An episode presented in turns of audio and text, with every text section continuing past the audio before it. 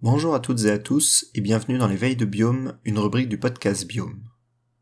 Cette semaine, un épisode au nom d'une fable de La Fontaine, pour vous faire découvrir une relation très particulière entre les lapins et une espèce de lézard. L'article est issu du tout dernier Espèce, numéro 44, de juin à août 2022. Il est issu de la rubrique Histoire naturelle et écrit par cinq chercheurs du laboratoire de biogéographie et écologie des vertébrés, Marc Chélan, Florian Doré, Pierre Grillet, Anthony Olivier et Jean-Marc Thierry. Parlons d'abord des deux espèces concernées. Il s'agit du classique lapin de Aurictulagus cuniculus, un mammifère en fort déclin depuis plusieurs décennies, nous y reviendrons plus tard, et du lézard ocellé, Timon lepidus, le plus gros lézard d'Europe, pouvant atteindre 75 cm avec la queue. Ces deux espèces vivent dans des écosystèmes similaires depuis de très nombreuses années. On les trouve notamment en France, sur le pourtour méditerranéen, dans le sud du Massif central et sur la côte atlantique, des Pyrénées à la Vendée. Il semblerait même que leurs ancêtres vivaient déjà dans des milieux similaires il y a plusieurs millions d'années, d'après les fossiles retrouvés. Si ce n'est pas pour cela que des espèces si différentes et avec des régimes alimentaires non liés directement interagissent, cela peut tout de même aider, et c'est ce que nous allons voir ici. Vous n'êtes pas sans savoir, j'en suis sûr, que le lapin de Garenne creuse des terriers. Il s'en sert pour se protéger des prédateurs ou des conditions météorologiques extrêmes. Pour les petits, la femelle creusera un nid plus petit, en cul-de-sac, extérieur au terrier.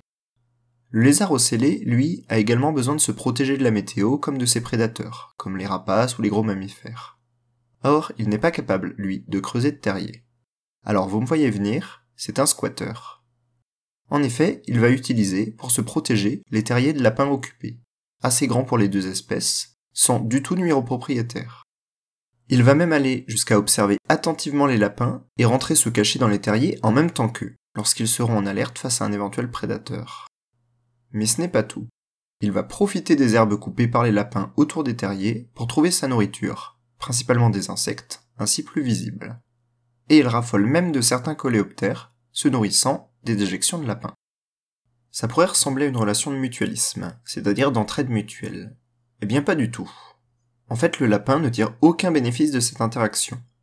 Ainsi, c'est bien du commensalisme qui lie les deux espèces, c'est-à-dire une relation bénéfique pour l'un, le lézard ici, et neutre pour l'autre, le lapin. Et pour en savoir plus sur le commensalisme, ou les autres interactions interspécifiques, je vous invite à écouter ou réécouter les premiers épisodes de Biome, notamment l'épisode 8 nommé Le commensalisme et le lierre. On remarque ainsi, dans les écosystèmes abritant les deux espèces, que plus il y a de lapins, donc de terriers, et plus on trouve de lézards ocellés. Maintenant, peut-être le savez-vous, mais le lapin de Garenne est en très net recul depuis plusieurs décennies. Deux maladies sont responsables de ce déclin. La myxomatose, tout d'abord, apparue dans les années 50. Et alors que les populations étaient revenues à de bons niveaux dans les années 80-90 grâce à l'immunité développée, la fièvre hémorragique est apparue en 1986. Aujourd'hui encore, les populations de lapins sont au plus bas, et comme vous pouvez l'imaginer, cela a un impact sur les lézards. En Camargue par exemple, ils n'ont quasiment plus été observés depuis 5 ans. Ainsi, la protection des lézards passe forcément par celle des lapins. Et plus généralement, la disparition des lapins est une mauvaise nouvelle pour nombre d'écosystèmes, car cette espèce est dite clé de voûte, c'est-à-dire que son rôle est central dans l'écosystème. En effet, sa consommation de plantes herbacées et de jeunes ligneux empêche la fermeture des milieux. Elle est de plus consommée par nombre d'espèces sensibles, et ces anciens terriers servent à de très nombreuses espèces, amphibiens, reptiles, mammifères et même oiseaux. On voit bien, via cet exemple, comment les espèces sont bien reliées entre elles et que la moindre disparition d'espèces a un fort impact sur les autres. La semaine prochaine, nous parlerons d'une toute nouvelle découverte qui vient de mettre à jour le nouvel organisme le plus gros connu, une plante aquatique s'étendant sur plus de 180 km. Bonne fin de semaine et à bientôt dans Biome.